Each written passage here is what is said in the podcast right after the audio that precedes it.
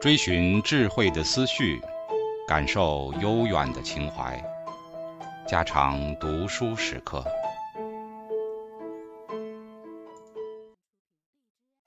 警告：慎入，非专业朗读，听后可能出现且不仅限于挺尸等严重不适，另切勿洗耳，以免污染水源。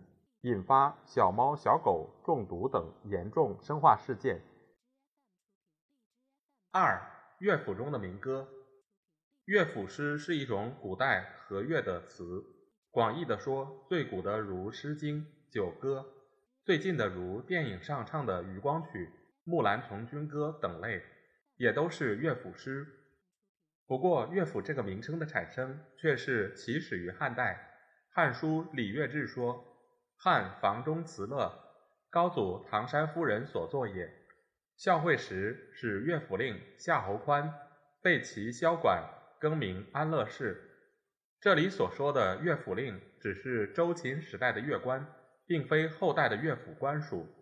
他所掌管的是那些娇妙朝会的贵族乐章，与民间的歌词还没有发生关系。直到文景之间，也不过礼官异业而已。到了武帝时代，正式创立乐府官署，一面制作宗庙的乐章，一面收集民间的歌词入乐。于是，乐府诗便在文学史上发生了价值。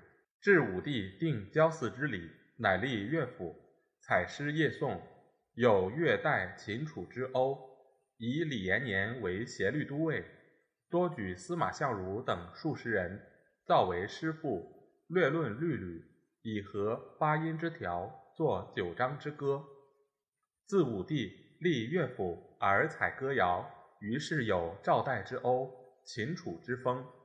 李延年善歌，为新变声。是时上方兴天地诸祀，欲造乐，令司马相如等作诗颂。延年折成义弦歌所造诗，为之新生曲。在这些资料里。我们可以注意两件事实：第一，乐府官署的设立以及民歌的收集起于武帝，当时所采集的，据《艺文志》所载，有下列各地的民歌：吴楚、汝南歌诗十五篇，燕、代欧、雁门、云中、陇西歌诗九篇，邯郸、河间歌诗四篇，齐郑歌诗四篇，淮南歌诗四篇。左平邑秦歌诗三篇，京兆尹秦歌诗五篇，河东蒲坂歌诗一篇，洛阳歌诗四篇，河南周歌诗七篇，周尧歌诗七十五篇，周歌诗二篇，南郡歌诗五篇，总共为一百三十八篇。这样大规模的收集民歌。对于中国文学的贡献自然是极大的，可惜这些民歌没有好好的保存下来，大都散失了。否则，汉代的诗歌史料自然要丰富得多。汉哀帝时，因为他不欢喜这种俗乐，曾下令罢乐府官，将八百二十九人的乐府职员裁去了四百四十一人，只留一部分掌管郊庙宴会的乐章。但经过了一百多年的俗乐民歌的提倡，这些乐府官员的罢免，并不能阻止民歌势力的发展。所以《礼乐志》中说：“然百姓见字日久，又不治雅乐，有以相变，富豪利民，沾冕自若。”可知哀帝时，乐府虽遭受挫折，并未终绝，就是俗乐民歌仍为一般豪富利民所爱好。所以，现存的乐府，无论贵族的或平民的，仍多哀帝以后作品。其次，我们要注意的是乐府的成分，约有两种：一为贵族文人所作的诗颂词赋，一为民间的歌谣，如汉代有名的唐山夫人的房中歌、邹子、司马相如等的郊祀歌等，是属于前者；相和歌、清商曲及杂曲是属于后者。挠歌，其乐谱来自外国，原为军中之乐，但据现存之歌词观之，大半为民间之歌谣，大约是以民歌和军乐者，为上之回、上陵二篇，四为歌功颂德之作，或亦出自民间，未必为宫廷贵族高级文士所为。乐府诗在文学史上最有价值的，不是那些文士们的诗颂歌词，而是从民间采集起来的歌谣。因《房中歌》《焦寺歌》一类的作品，虽是典雅富丽，却是《诗经》《楚辞》的模拟，庙堂文学的残骸。我们用不着去叙述它们了。在当日的民歌中有许多短的小诗，如《江南可采莲》：“江南可采莲，莲叶何田田。鱼戏莲叶间，鱼戏莲叶东，鱼戏莲叶西，鱼戏莲叶南，鱼戏莲叶北。”这诗虽没有深厚的内容。但其音调和谐，文字活泼，却正是民歌的本色。这种民歌一定是江南少男少女采莲时所唱的歌谣。一面工作，一面歌唱，我们可以体会到乡村妇女生活的逍遥快乐的情景。再如“公无渡河，突鱼过河气”等篇，也都是有情感、有风趣的小诗。在词赋家的作品里。努力的在那里铺陈帝国的军威武功的时候，人民却正在那里痛恨战争、反对战争。如《战城南》一首，就把这种情绪表现得非常深刻。战城南，死郭北，也死不葬乌壳石。为何我乌且为克豪？也死量不葬，腐肉安能去子陶？水深唧唧，蒲苇冥冥，萧骑战斗死。驽马徘徊鸣，梁柱士何以南？何以北？何属不惑君何时？愿为忠臣安可得？思子良臣，良臣诚可思。朝行出宫，暮不夜归。这种描写情境既是凄惨，心情亦极哀怨，遍地死尸、鸟啄兽食的景况，描成一幅荒凉恐怖的画面。成为暴露战争罪恶最好的写实诗。再如古诗中的《十五从军征》一首，亦为此类诗中的杰作。十五从军征，八十始得归。道逢乡里人，家中有阿谁？遥望是君家，松柏冢累累。兔从狗窦入，雉从梁上飞。中庭生旅谷，井上生旅葵。烹谷持作饭，采葵持作羹。羹饭一时熟，不知宜阿谁。出门东相望，泪落沾我衣。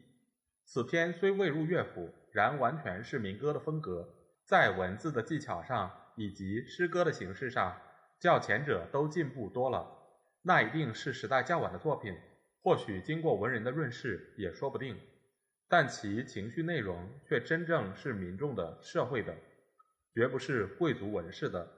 诗中描写一个在外面征战六十五年的军人，到了八十岁的高年，回到家乡来，房屋破败不堪，成了鸟兽的巢穴，亲故凋零，一无所有。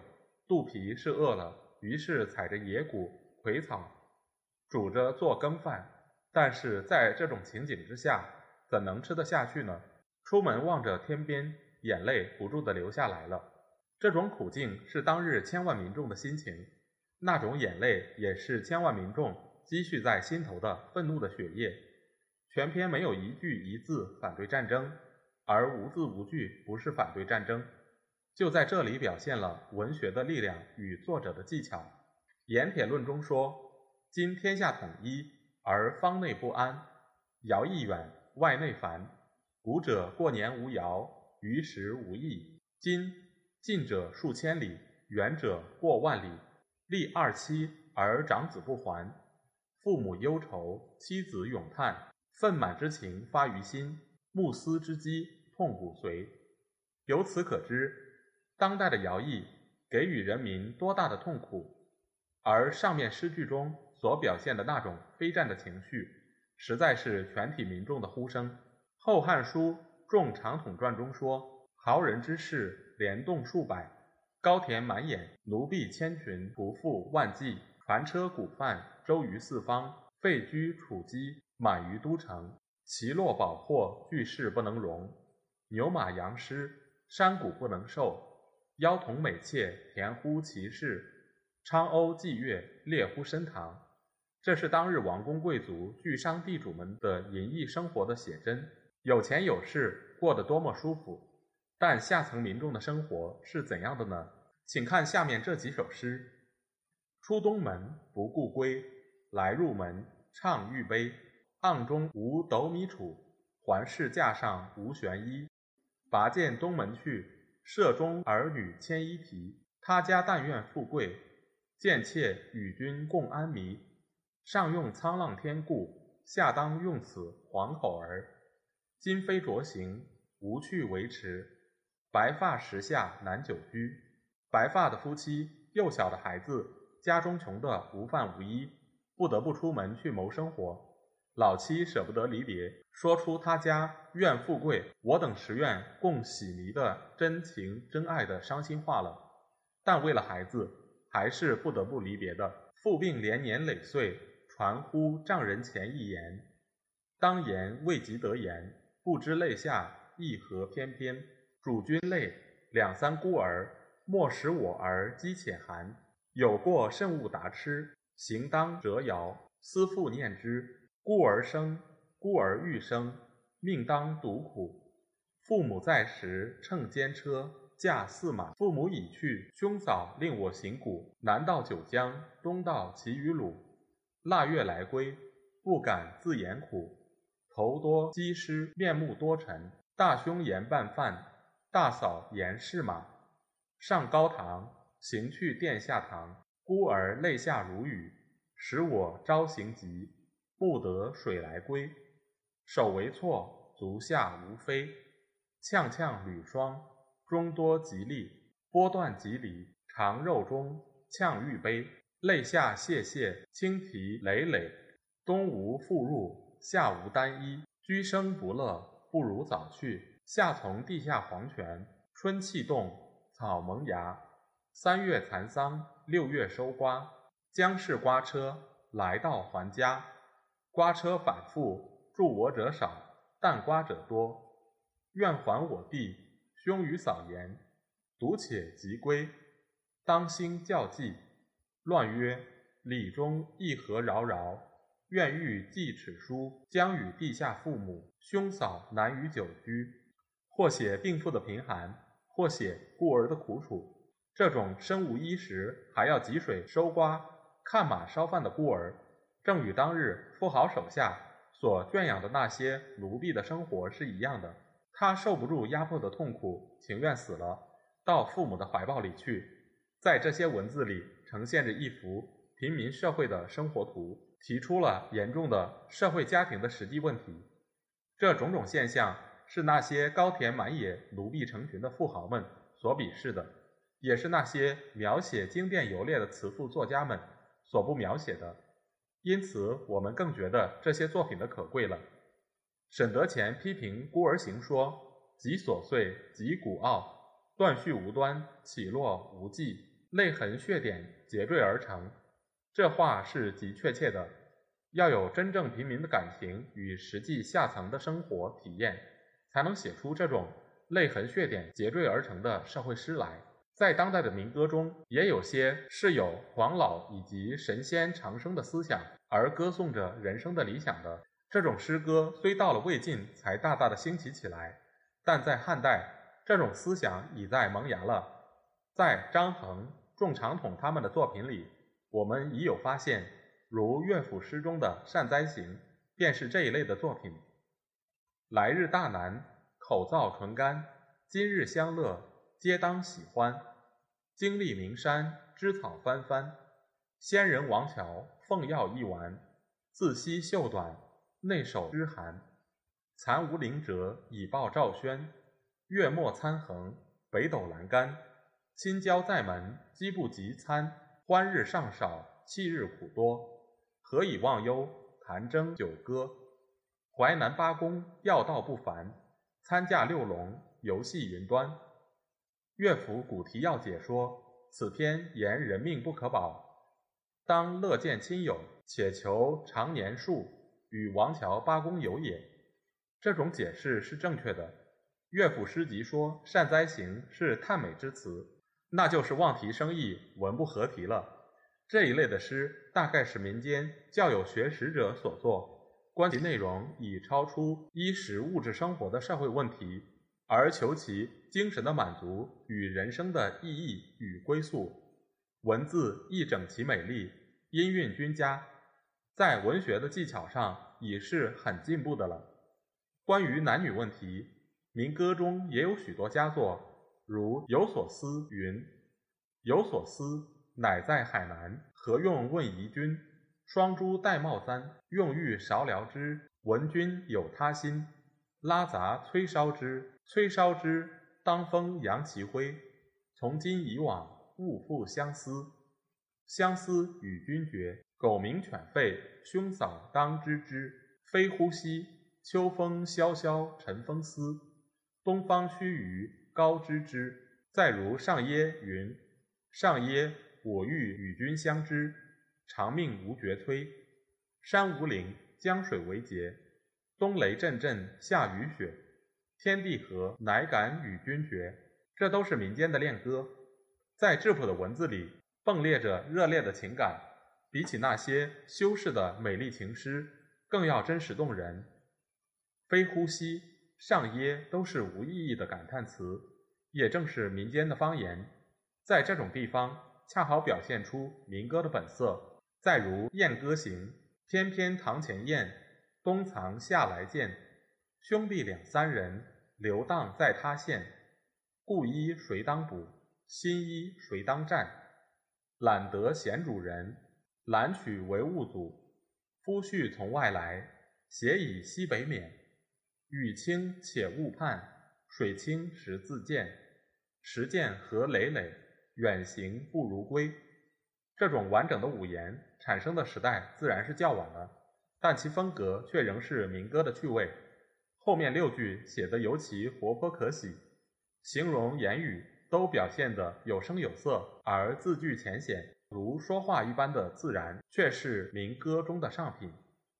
我们如果把这些作品同汉代的词赋比较对照，任何人都可看出双方的明显的差别。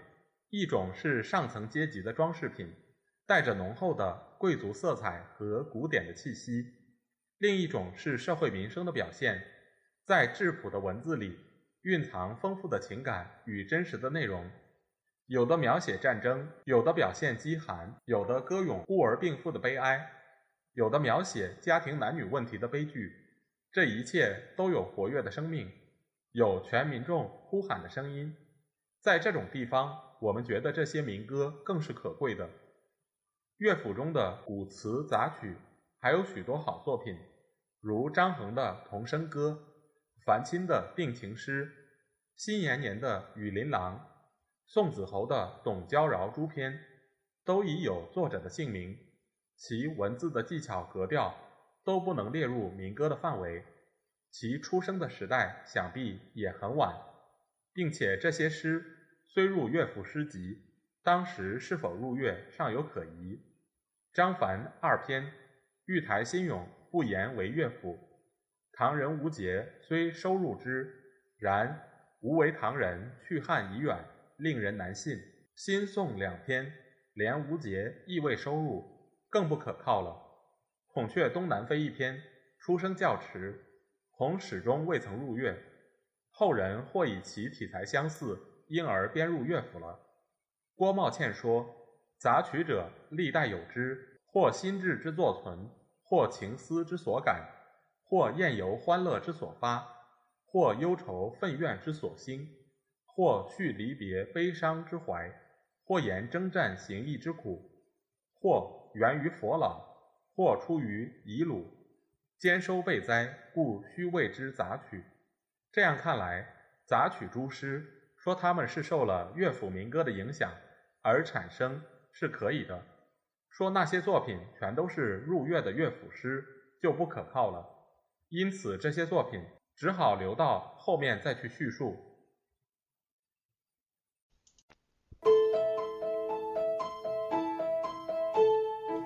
家常读书制作，感谢您的收听。